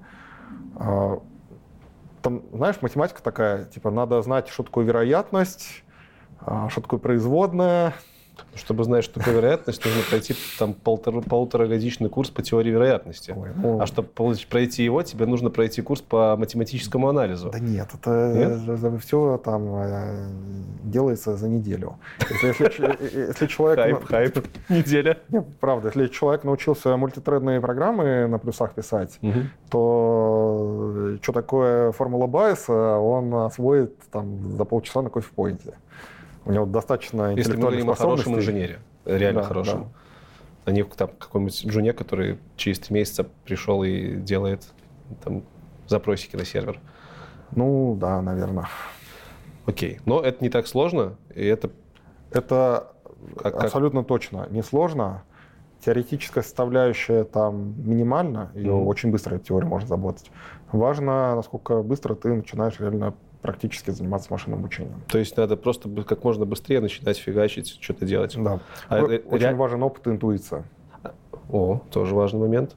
Реально ли начать у себя на машине это делать? Там, самому пройдя какие-то курсы, посмотрев? Или Да, для да. этого нужно там Amazon выкупать Нет, нет, серверы? не обязательно, совершенно. Ну, не знаю, есть игрушечный датсет такой, МНИСТ, Мнист? да. Я, я не помню, как он расшифровывается. Мгм. А, Ну, он долгое время был таким дефолтным а, тестом для а, алгоритмов компьютерного зрения. Вот. э, Ну и там несколько тысяч примеров. Как бы обучить модельку на нем это там, несколько секунд на ноутбуке. А что из себя вообще датасет представляет? Это просто набор данных? А, какие-то та- та- Там картинки с цифрами. картинки с цифрами? Вот, и надо, значит, э, классифицировать, э, какая цифра нарисована на картинке. Окей. Ссылочку оставим в описании. Вот. Э, Ее сам датасет можно в одну строчку импортировать из питона, э, из э, там любого пакета, э, связанного с ML популярного. Э, Вычислительно обучиться, говорю, там несколько секунд. А что датасет на уровне кода себя представляет? Какой-то список объектов? Или что это? Да, типа картинка и метка, типа здесь один нарисован, А, окей. здесь три. Несложно. Да, давайте еще немножко поговорим про модельки. Почему про модельки? Сказал, что э, нейросеть это одна из видов моделей. Это Почему? класс модель. Класс моделей. Большой довольно. Чем он, почему он на таком большом хайпе? Почему про, про это все знают? Поч- Ну и вообще там многие думают, что нейросети это и есть суть машинного обучения, там ничего другого нет. Есть другие модели, другие классы моделей. Какие вот классы бывают и почему нейросеть среди всего этого выделяется? Вот бывают такие задачи, где у тебя уже есть э, высокоуровневые хорошие факторы. Вот э, когда ты пытаешься, например, рекламу человеку контекстно подбирать, э, если ты знаешь его доход или возраст, это уже важная информация. Мгм. Вот. Или ты знаешь его поведение в интернете, тоже довольно много информации. А а бывают случаи, ну и, и там э, можно использовать какие-то не очень сложные модели, если у тебя сильные факторы есть. Ну, например, линейная комбинация просто. Просто сумма Ну, с какими-то коэффициентами. А, Окей. Вот. И из-за того, что тебя факторы сами по себе очень информативные, Мгм. у тебя неплохо получается решать. А, а есть э, задачи, в которых э, ну, факторы тяжело создавать. Например, классификация картинок. Ну, тяжело писать э, правила, которые из сырых пикселей что-то там достают. У тебя, по сути, вся информация — это табличка такая со значением пикселей. Вот. о- очень тяжело, короче, какую-то сильную информацию такое тут достать. А, Вот. э, Ну, типа, полезный фактор был бы, что ухо на картинке нарисовано. Окей. Но чтобы сделать такой фактор, тебе уже надо решить какую нетривиальную задачу машинного обучения. А нейросети, они позволяют вот брать вот эту вот э, сырую информацию и, э, значит, слой за слоем э, сеть сама за тебя инженерит эти факторы. Но ты же все равно, ну как, как, что значит сама? Ты же все равно и говоришь, что вот это ухо кота, а это ухо человека. Или в какой-то момент она, нет, она нет, сама э, начинает Не, не делать? расти, ты просто говоришь, вот тебе табличка со значением пикселей. Как она поймет, что вообще нужно ухо искать? Как она Вот, поймет, что она такое ухо? берет э, и, значит, по слоям работает. А, Значит, первый слой чем занимается?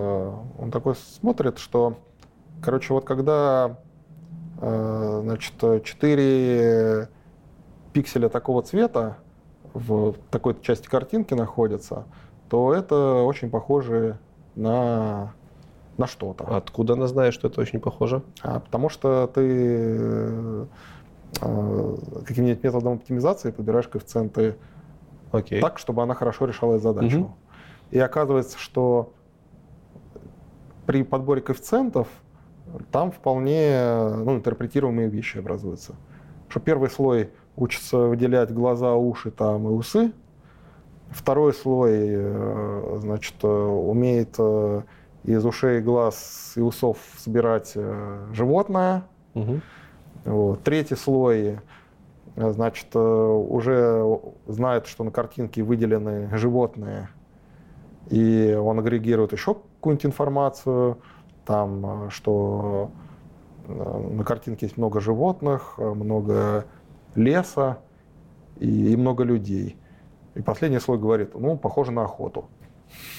То есть, получается, нейронки могут, в принципе, очень много разных задач решать из-за такой модели Да, они очень хорошо умеют с сырой информацией работать. сырой информации. Сырая информация, например, это пиксели в изображении или текст, про который ты больше ничего не знаешь. Сырая информация и неразмеченная информация. Это в одном поле это вообще- или это вообще разные вещи? Не, разное. Под сырой информацией я имею в виду, что э, кроме нее у тебя ничего нет. Вот в случае с э, предсказанием рекламы у тебя есть какая-то внешняя информация про пользователя, его возраст. Мгм. А в случае с текстом, ну, у тебя только текст есть. Ты только можешь использовать слова, которые в нем написаны, чтобы что-то с ним делать. Deep Learning — это часть, которая относится к обучению нейросетей, да? Мгм. Чем обучение нейросети будет отличаться от обучения не нейросети? Вот нейронку конкретно можно представить в виде огромного уравнения. Мгм. записать. А, Переменные в уравнении – это вот в случае с каринкой значение пикселей. Это же дофигища получится. Дофигища, да. У тебя значит, э, входных этих самых значений, ну вот картинка там, если 100 на 100, ну вот 10 тысяч пикселей. У каждого пикселя три значения RGB. Ну, я просто сразу в голове рисуется линия, система линейных уравнений, типа на тысячу А она нелинейная. нелинейная. Окей. То есть там, э, значит, многократно это вот так вот перепаковывается Мгм. и складывается, умножается разными коэффициентами. Вот типа входные значения у тебя в этом уравнении Да, есть, тебе надо коэффициенты подобрать Мгм. теперь. Так, чтобы вот эта вот гигантская формула, если ее заевалить, давала тебе ответ э, от нуля до одного, где ноль точно не код, один точно код. А между ними значений никаких нет. То есть Нет, не е- спектр, есть, есть, спектр. есть. Вот, э, ну, типа вероятность. такая. Вероятность. Да. А, И, э, ну, вот у тебя есть такое гладкое уравнение. Э, Как его оптимизировать, в целом человечество знает. Вот, э, и- используют обычно те или иные вариации градиентного спуска. Мгм. Вот для тех, кто не знает, э, ну, градиент это аналог производной, только для многомерного случая. Вот э, многие со школы, наверное, помнят, как найти минимум функции, используя производную. Вот это примерно то же самое, только для многомерного случая и, То есть, получается, а, обучение нейронки состоит из оптимизации, вот, грубо говоря, этого уравнения. да, нахождение подбора коэффициентов Подбора к коэффициентов. значениям Мгм. пикселей э, так, чтобы э, ошибка на э, обучающих данных минимизировалась. А вот, кстати, обучающие данные, это вообще не относится к обучению, получается. Ну, то есть это немножко другое. Не, ну это важно. Размеченный датасет — это не часть обучения. Это, как это сказать? Просто у меня было раньше впечатление, что размеченный датасет и обучение — это вообще одно и то же. Ну, получается, размеченный датасет — это одна из частей, которая используется при обучении. Ну, когда ты размечаешь датасет, ты решаешь, что должна выучить модель. Мгм. А дальше идет как бы обучение модели, где ты пытаешься э, параметры обучения подобрать такие, которые позволят ей лучше всего выучить. А подбор параметров, он автоматизирован, или ты это как, как инженер там сидишь, может, даже математику Не, там не, как, как инженер вполне. А, Ну, там дов- довольно большая креативная составляющая. Э, Ну, вот, например, э, в случае с нейросетями, нейросети это гигантский класс просто моделей. Там разные архитектуры есть, у архитектуры разные гиперпараметры есть. Вот, и ты, значит, креативная составляющая тут, чтобы из этого многообразия что-то разумное выбрать. А существуют ли вообще какие-то а, ярко выраженные области, бизнес-области, еще какие-то области, в которых пока нет моделей, которые могли бы там помочь что-то делать? То есть над чем сейчас вообще работает ученое сообщество, над какими проблемами в дата-сайенсе, в ML? Вообще, на мой взгляд, последние года два в ML некоторый застой происходит. Вот э, огромный прогресс был, когда Deep Learning начал захватывать мир.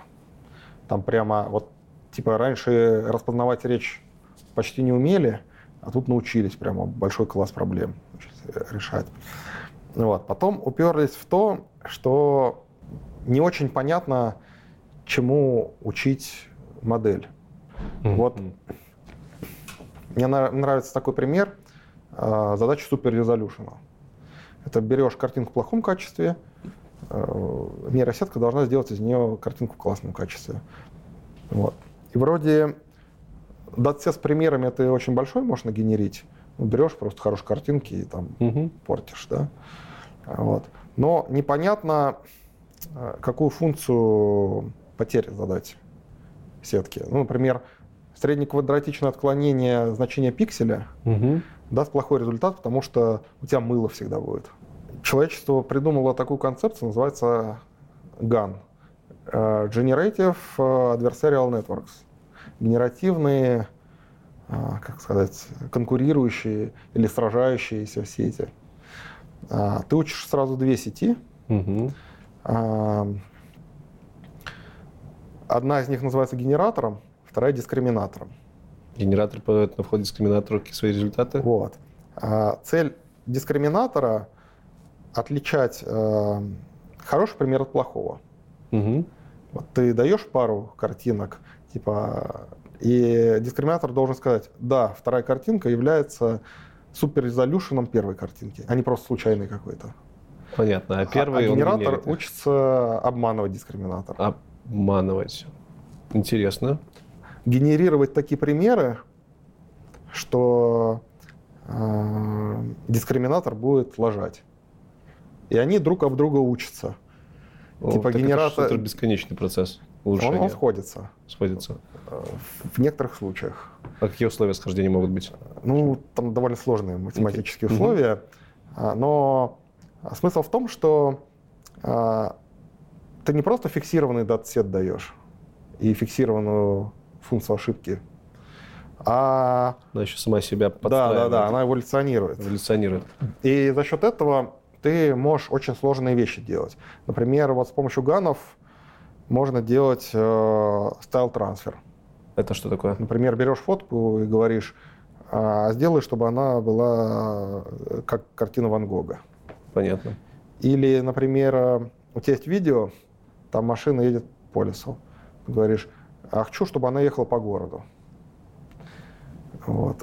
И это уже Deep, очень... Deepfaking тоже оттуда, Да, да, всего. да, да. Вот. Дипфейки, это все про это. Слушай, звучит очень круто. Вот. И э, как бы вот эта концепция начала набирать обороты года три назад, угу. и был огромный оптимизм, что вот сейчас-то значит, таких штук понаделаем. Но вот что-то за три года почти ничего в прод не попало как-то не очень получается. Может быть, застой связан с тем, что технология начинает просто приживаться, ее начинают пытаться применить много где, смотрят, как это получается. Ну, она явно, короче, очень сырая. А, вот эти вот пары дискриминатор, генератор тяжело учить. Угу.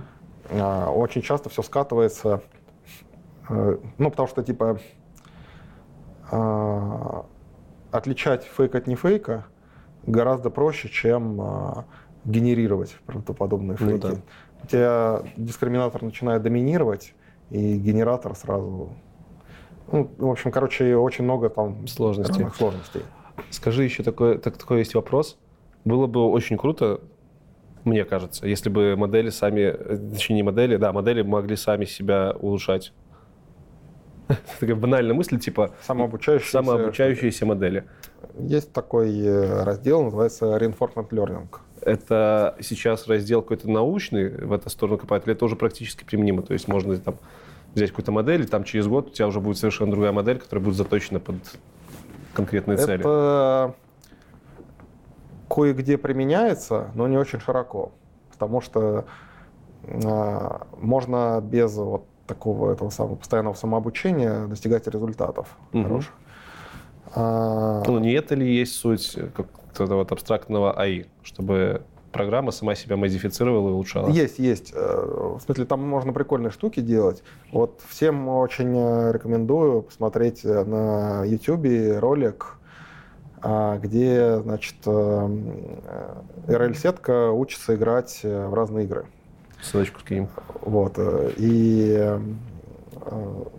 там она играет в какую-то такую штуку, типа арканоида, где фигня мячик отбивает, вот, и она там ударяется о квадратики наверху, и типа твоя цель все их сбить. Угу. Вот, и значит, она там за 10 эпох обучения э, начинает хоть как-то играть, там за 100 эпох обучения она, примерно как человек начинает такие стратегии использовать, а за 1000 эпох обучения она там просто космические вещи творит, там, которые человек явно бы не додумался. Это вот как раз таки использование этих механизмов. Да, да. А если бы, эту програ... если бы этой программе на вход ну, сейчас банально, очень-очень банальная вещь с моей головы, э, неумная, возможно. Вот она умеет отбивать мячик, и сказали, что нужно научиться распознавать котиков. И она взяла и сама научилась распознавать котиков. Такое, как ты думаешь, как специалист по эту тему, это, это реально, чтобы можно было менять бизнес-задачу, и нейронка сама понимала, что нужно Нет, делать? Нет, бизнес-задачу явно... Ну, короче, а, сейчас точно нет технологий, которые позволяют general purpose. Ну, то есть, может, какой-то контроллер, контролирующая нейронка, которая есть в подчинении много нейронок, и она сама понимает, для какой задачи можно использовать каких-то посредников. Ну, вот, короче, Все... наука еще не, не достигла такого. А это вообще это глупое измышление или это то, про что Да думают? нет, почему? Ну, сложные продукты примерно так и устроены сейчас. Угу. Есть, э, ну, это называется стекинг в машинном обучении, когда у тебя есть э, пачка моделей, которые какие-то узкие задачи решают, а над ними, значит, такой супервизор, угу. другая модель, которая их слушает и что-нибудь решает. Ну вот, например, в поиске банально можно обучить нейросетку, которая по запросу и тайтлу документа э, решает, насколько он релевантен. Mm-hmm. Но это узкая задача, ты используешь только текст тут. Вот. А над этой нейронкой сидит уже более высокоуровневая модель, которая говорит, типа, мне вот эта вот, э, значит, моделька сказала, что текст релевантен запросу, давай-ка проконсультируюсь еще с другими моделями. Раз уж мы тогда заговорили про такие вещи, раз я начал э, разговаривать про вещи фантазийные более, с мира, который еще не, не знает практического применения, расскажи, что в твоем понимании есть АИ в настоящее время и чего не хватает современным технологиям для того, чтобы это был действительно тот АИ, который там Азимов в своих книжках описывал. Ну, то есть у обычного пользователя АИ это типа, о, это же искусственный интеллект, это почти как человек. Mm-hmm. Но на самом-то деле это не так. Не, ну важно сейчас. вот действительно, э, то, про что ты говорил, самообучаемость.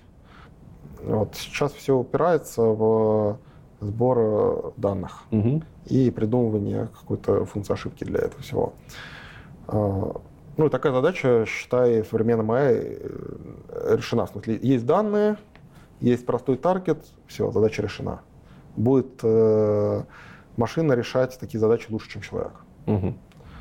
Вот. Даже вот в случае с машинным переводом, мне кажется, довольно близко к разрешению задачи, потому что данных очень много, э, как бы миллиарды параллельных предложений можно из интернета найти. Вот. Э, таргет довольно простой. Э, ну, через несколько лет как бы пример, как человек, наверное, научится. Но, это, но делать конкретно какие-то задачи одни. Да. В рамках какого-то А вот, э, значит, самообучаться, угу. когда, а, по сути, машина сама себе данные для обучения генерирует. Уже тяжело. Вот э, как бы направление, говорю, называется reinforcement learning, обучение mm-hmm. с подкреплением но там тоже есть большое количество проблем. Она очень неэффективно обучающие примеры для себя генерирует. Зачем вообще генерировать данные им? Э, почему вопрос родился? Можно же просто датчиками обвешать. Вообще, просто самая тупая мысль. Обвешать датчиками какой-нибудь э, приемник и пусть фиксирует, там, не знаю, радиоволны, пусть фиксирует свет, пусть фиксирует Нет, цветовые. Тут, э, вот тебе и куча данных. дело-то в чем? Ну, вот представь, ты там учишь, э, не знаю, робот-пылесос Мгм. ездить. Вот. э, Он э, э, ну, учится на чем? На том, что он типа врезался в стенку, типа Ну, туда е- стенка. ехать Туда ехать не надо. да. И вот он, значит, э, условно человек один раз врезался в стенку и Мгм. понял, что так не надо. Еще экстраполировал такой, стенка, она, наверное, длинная, Мгм. и, короче, вообще в эту сторону не надо идти. Сразу огромное количество информации извлек. Вот, а, значит, э, ML-робот такой, там, типа, в тысячу раз менее эффективен, чем человек будет. Вот, потому что у человека э, есть умение эффективно учиться за счет действий других людей, Мгм. вот, а во-вторых, у него как это пресет коэффициентов уже есть с рождения неплохой. Ну и сенсоров побольше. А Вот с точки, зрения- с точки зрения философских каких-то измышлений, что не хватает в современной науке, современным инженерам для того, чтобы сделать искусственный интеллект при- в привычном понимании, когда это машина, которая там развивается до уровня человека и потом по экспоненте херачит и добывает новые знания сама. Ну, то, что как бы у человека мозг довольно сложно технически устроен, его очень тяжело скопировать. Просто потому что вычислительных мощностей пока таких нету, или потому что мы не можем срезы сделать, чтобы скопировать его дословно. Ну, за, за счет того, что тяжело хорошую мат-модель построить, которая описывает Мгм. э, как бы мозг, э, потому что у нейрона в нейросети и нейрона органического очень большие различия есть. А во-вторых, э, как бы нейронов действительно очень много у человека в голове. Вычислительной мощности тоже. Как ты очень. думаешь, не получится ли проще? Вообще сейчас философия пошла. Не, не получится ли так в будущем, что будет проще просто скопировать по атомам, сложить мозг человека, чем сделать э, искусственную копию его в цифровом мире? Ну, чисто просто мнение на обум твое. Возможно. Не, не знаю. Я больше верю в э, какие-то цифровые сопроцессоры для мозга. В Вот люди считать плохо умеют. Значит, можно для решения узких задач просто себе прошивку обновить. Это у тебя мечта или ты следишь за новостями и, в принципе, это какая-то передовая штука в науке? Это мечта скорее. Ну да, было бы Последний раз я такое в «Матрице». Матрица, да. Недавно писатель сразу думал, о, шнур сунул, шунт, и нормально. Что у любого мальчика должно на компе быть? Ну, комп должен быть. Что на компе должно быть? Какие языки учить? Может, какие-то курсы по математике? Что такое? А, Что любому ML-специалисту надо знать. Фреймворки. Э, Совершенно точно питон. Почему не плюсы сразу спрошу? Вроде ж и питон под коробкой плюсы использует. Ну, потому что, во-первых, для сбора данных, экспериментов всяких надо очень кучу разных скриптов писать одноразовых. Мгм. Ну, это как бы проще писать все-таки на питоне, не на плюсах. Ну, язык э, удобнее, да. Нет, пл- плюсы или что-нибудь такое тоже надо знать. Вот просто питон — это must. Вот. Тут можно выбирать между питоном и R, но R вообще никому не рекомендую. Почему? Ну, это мертвый язык, более-менее. Его мелко-мягкие делали, я не помню. Microsoft? Ну, Ну, я, я, я помню, лет шесть назад хайп какой-то был, Ну, окей. вот, но питон победил. Мгм. А, Дальше, как бы, ну, надо уметь пользоваться каким-то фреймворком машинного обучения. Ну, вот сейчас популярные для диплернинга, например, TensorFlow и, и что там, и PyTorch. На самом деле, на мой взгляд, без разницы, каким пользоваться. Я- Ну, если хочешь жарить яичницу, но тебе говорят, TensorFlow неплохо. Вот. э, Ну, э, то- тоже фреймворки — это такая штука, которая осваивается очень быстро. Т- Там же это самое... Это... э, Просто все думают, что это очень важно, но это примерно как, типа, а какой драйвер для MongoDB использовать в Java? Вот примерно такой же важности вопрос. И что использует. Э, Вот. э, А еще надо знать, конечно, какой-нибудь язык со строгой типизацией, который для High Performance прода нужен, чтобы там это внедрять. Обычно Java или плюсы это. .NET. Не, ну, Ну, .NET в ML не умеет пока. У нас там есть одна библиотека, которая еще в бете под коробкой Python использует. Java либо Python. Хорошо. По поводу каких-нибудь знаний научных. Ну, не научных, а, как это сказать, естественно, научных. Математика, может, какие-то курсы есть, с которых можно стартануть быстро. Я, ты говорил. Я не рекомендую читать э, э, большинство книжек по машинному обучению, угу. потому что э, ML это вообще область, которая очень быстро развивалась, и там э, Встревает. О, очень, да, много такой, таких деталей хардкорных для методов, про которые надо просто знать, что они есть. Вот это просто моя любимая. Там на многих собеседованиях любят из этих книжек какие-нибудь методы спрашивать. Это, знаешь, лучшие хиты 90-х. О, блин. Вот. А, а хорошо, ну, а, а не помогает ли это лучше понимать современные методы? Или современные методы, они вообще полностью не похожи, можно просто забить на, на то, что... Там есть важные принципы какие-то, угу. но для того, чтобы их понять, не надо читать кирпич большой. Понятно. Вот. Лучше посмотреть, знаю, ну, на Курсере какой-нибудь. Типа курс. не надо строить дом, чтобы понять, зачем кирпич. Да. А чтобы уже в детали вникнуть, я рекомендую сделать так. Вот ты решил, типа, что а, хочу заниматься НЛП, например. А, идешь а, и смотришь пейперы текущего года с ближайших топовых конференций. Ну вот для такого general purpose машинного обучения это NIPS и CML, угу. для конкретно компьютерной лингвистики ACL. Вот. Смотришь, что там Best Paper Award получила смотришь вообще, какие из этих, э, ну там прямо список опубликован. Пейперы ты имеешь в виду? Статьи. Статьи. А, смотришь, какие из них э, как бы реально получили какую-то популярность, идешь их читаешь. Видишь незнакомые слова, идешь как бы читаешь про незнакомые слова. Ну и, и так пока не начнешь понимать. Что по поводу всяких сайтов типа Kaggle? Еще, еще чего-нибудь? А. Как же он вообще себя позиционирует, что типа там реши наших первых 100 задач, и ты сможешь строиться на работу? Ну, мне тяжело судить, насколько правдиво это утверждение. А, Kaggle, если вообще ничего не умеешь, э, на Кагле стоит точно задачи порешать.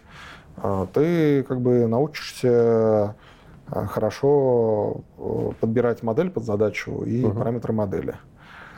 А, но, как я сказал, в реальной работе это типа 5% от проекта занимает. То есть э, полезно оттуда можно извлечь, но не надо делать из Кагла культ. Угу. А вообще, вообще, а что еще кроме Кагла может быть такого? Может, есть на слуху что-то? Лучше всего устроиться в нормальную компанию на стажировку. Хорошо, тогда что нужно знать, чтобы устроиться в нормальную компанию на стажировку, когда ты еще не в курсе вообще про ML? Ну, вот говорю, какой-нибудь курс на Курсере пройти. Ну, по, по, по чем? По программированию? По машинному обучению. По машинному обучению. То есть на собеседование в компанию, работая машинным ML-специалистом, тебе уже нужно знать я так понимаю, хорошо язык программирования, хорошо да, разбираться. Да. В... Ну, хорошо уметь алгоритмический код писать. Алгоритмический код писать и немного понимать, что такое вообще ML, там курс пройти какой-то. Да. То есть не так просто с бухты-барахты с улицы пришел, работаешь. Нужна подготовка. Да. Есть на самом деле два способа войти в эту область. Угу. Первое это значит, когда ты только закончил вуз, там стажировку идешь, вот там, да, типа курс на курсере какой-нибудь прошел, там чего-нибудь.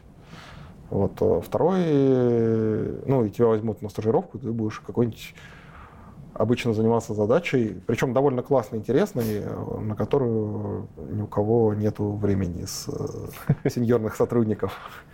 Я, я серьезно, на самом деле, стажерам самые интересные задачи всегда даются. Вот, блин. Вот, а сеньоры скрипты перекладывают туда-сюда, только потому что они знают, что они там лежат. Вот. А, а второе, это когда ты уже классный разработчик, ну, не знаю, там, типа, пять лет компиляторы писал. Окей. Вот, и хочешь э, в машинное обучение войти. И э, ты идешь и занимаешься около ML инфраструктурой. Угу. Вот пока ты занимаешься, ты понимаешь, что вообще как работает, потихоньку втягиваешься туда и... Хорошо, сразу вопрос, просадки в ЗП не будет? Как бы ты идешь в ML новичком. Просадки в ЗП не будет, потому что Сначала ты делаешь сложные инфраструктурные задачи, Понятно. которые... Ну, ML просто это как предметная область, в которой тебе волей-неволей приходится осваиваться, чтобы хорошую инфру Ну, делать. то есть это не сродни, что ты перешел полностью в новое что-то и все заново, а сродни тому, что Да, у тебя там поменялся проект, и бизнес э, требует новых знаний. Да. Ну, как перешел в компанию, типа, раньше, не знаю, чего там делал, а, а пришел high frequency трейдинг делать. Вот. э, Ну и пока ты делаешь, ты, конечно, понимаешь, что, такое биржи, там, что как там боты какие-нибудь работают на биржах. Вот, и через некоторое время ты можешь в этой области работать.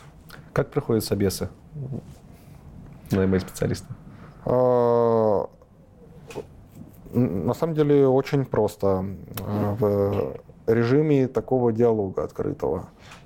Совершенно неинтересно, какие модели ты там знаешь, потому что ну, области отличаются, ты можешь что-то знать, что-то не знать. Вот, и ты задаешь открытый вопрос. Э, Вот, э, э, не знаю, как сделать э, э, классификацию картинок на котов и собак? Не смотришь, что человек рассказывает. Э, И он тебе говорит, ну, я как-то данные соберу. Ты говоришь, а как ты данные соберешь?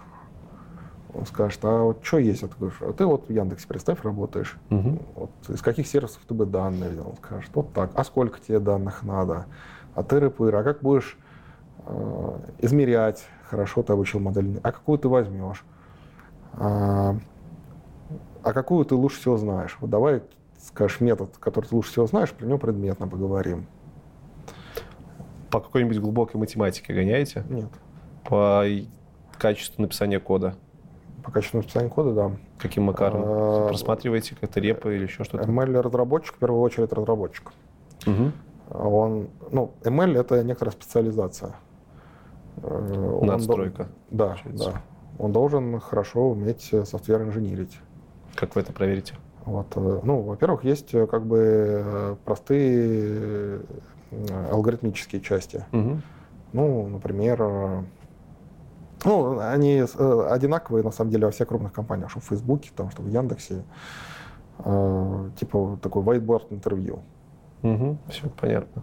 спрашивают несколько несложных алгоритмических задач, там смотрят, как человек умеет писать.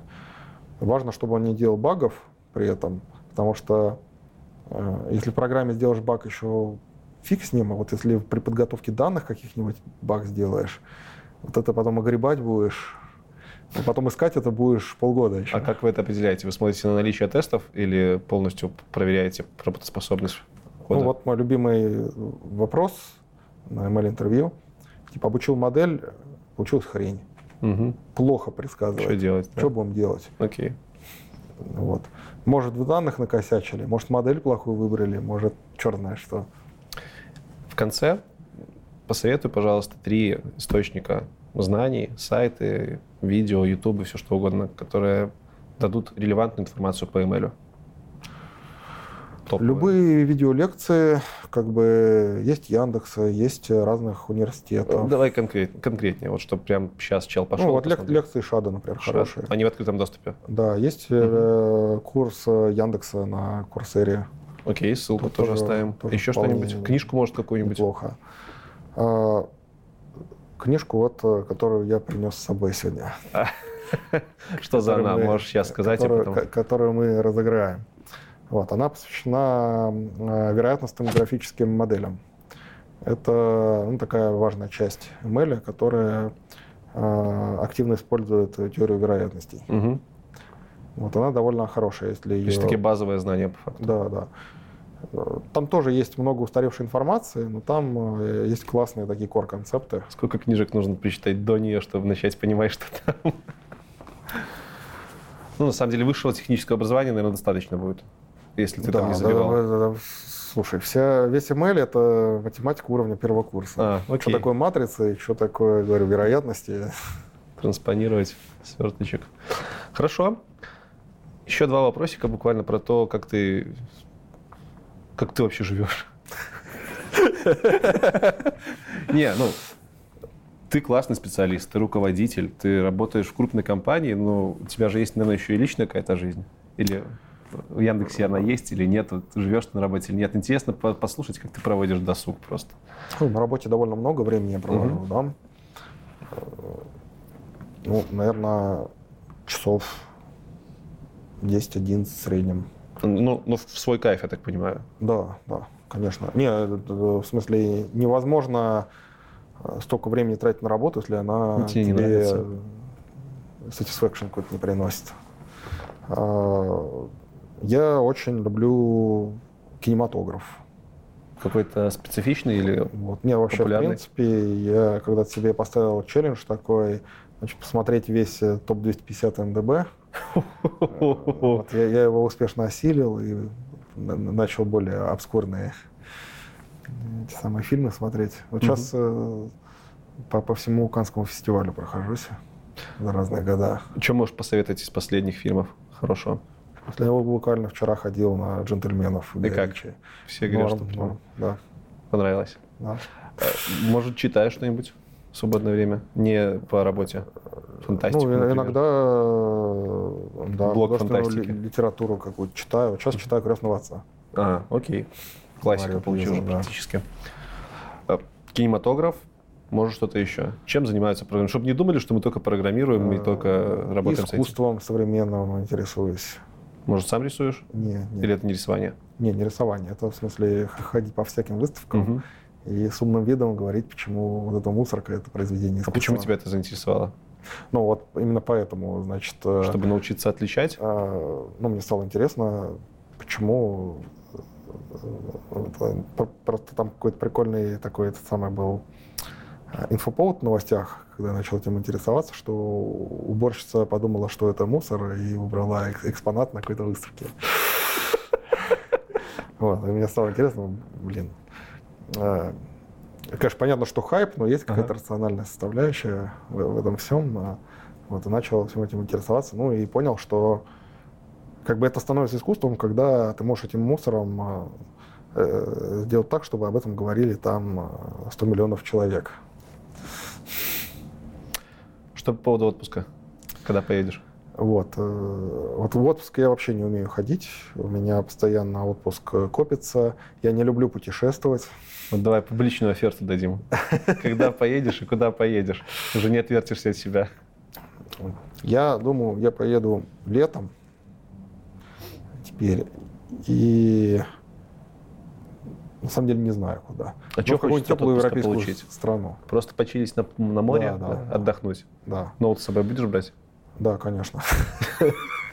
Все, короче, можешь не ехать в Без, отпуск. а без этого никак. Ну в да. смысле, ноут не возьмешь, э, тебя в слаке будут доставать Мгм, по телефону.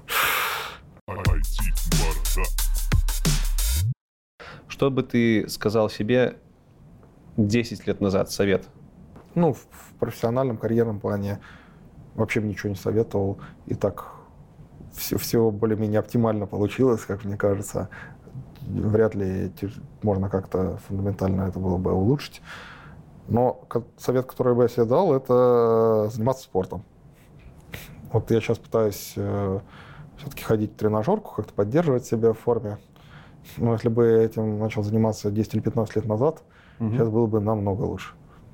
Сильно больше бы энергии было, сильно лучше чувствовал бы себя. Ну, никогда не поздно начать. Так что. И вопрос последний после последнего, он всегда самый интересный. Точнее, не самый интересный, он самый, короче, такой необычный. Расскажи, пожалуйста, как солнечная энергия преобразуется в массу.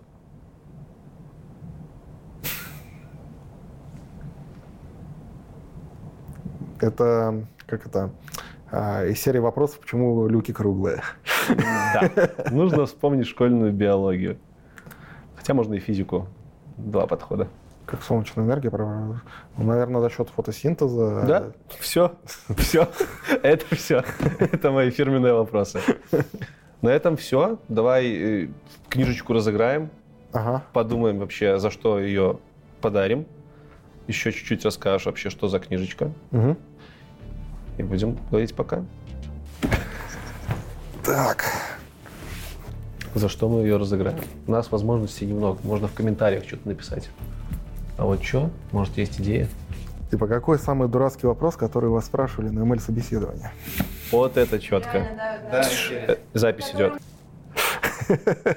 Это очень хорошо сузит аудиторию, потому что книжка, блин, да, я покажу просто, эта книжка, это вот такой вот, ну, Талмуд это не назовешь, потому что она явно несет практический интерес и пользу. Она, кстати, на английском, и поэтому тут просто кому, абы кому эту книжку нельзя давать.